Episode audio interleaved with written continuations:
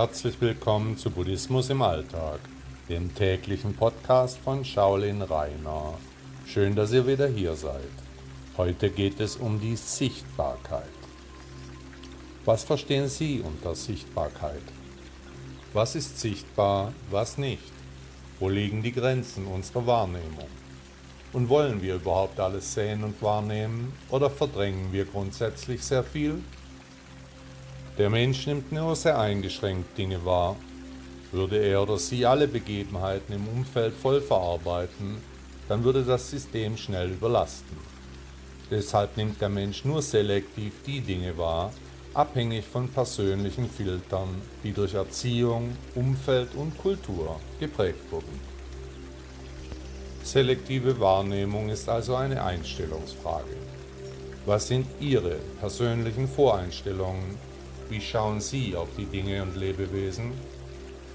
Ich persönlich mag schöne Strukturen. Aber was ist schön? Jeder Mensch empfindet Schönheit anders.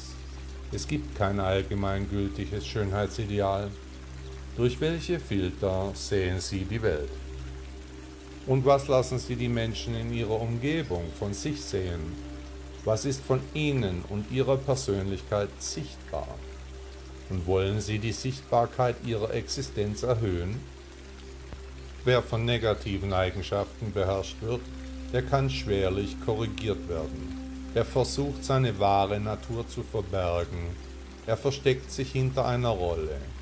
Er oder sie traut sich nicht, die wahre Persönlichkeit zu zeigen. Zu weit entfernt ist die Buddha-Natur. Jedenfalls denkt man das so. Wenn Zorn, Rachegefühle, üble Wünsche, Starrsinn, Hass, Gier, Verbitterung, Neid, Habsucht, Verblendung, Eifersucht oder Arroganz unter vielen anderen schlechten Eigenschaften den Blick trüben, dann wird die natürliche Sichtbarkeit einer Person versperrt. Dann wird die eigene Existenz systematisch durch Alkohol oder Drogen, Sex oder Gier abgetötet. Dann wird die wahre Natur versteckt. Nach Buddha sollte sich solch eine Person klar darüber sein, dass er oder sie anderen Menschen zuwider ist, unangenehm und anstrengend. Wenn die oben angeführten Eigenschaften auch auf sie zutreffen, dann sollten sie nachdenken, wie sich dies ändern lassen würde. Hier ist nach Buddha der erste Schritt das Erkennen, das ganz automatisch zu einer besseren Sichtbarkeit der wahren Persönlichkeit führt denn wenn man über solch eine Angelegenheit nachdenkt, dann sieht man automatisch auch das Problem.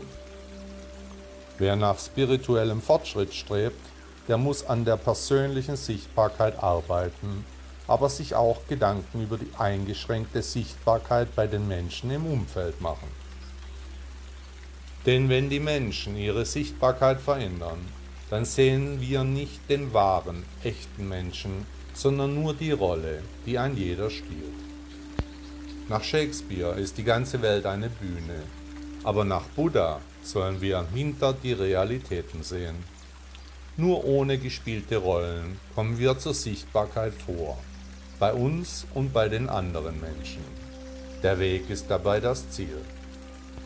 Buddha sagte einmal, ein Mann mag tausendmal tausend Männer in einer Schlacht besiegen, doch der größte Kämpfer ist, wer sich selbst besiegt.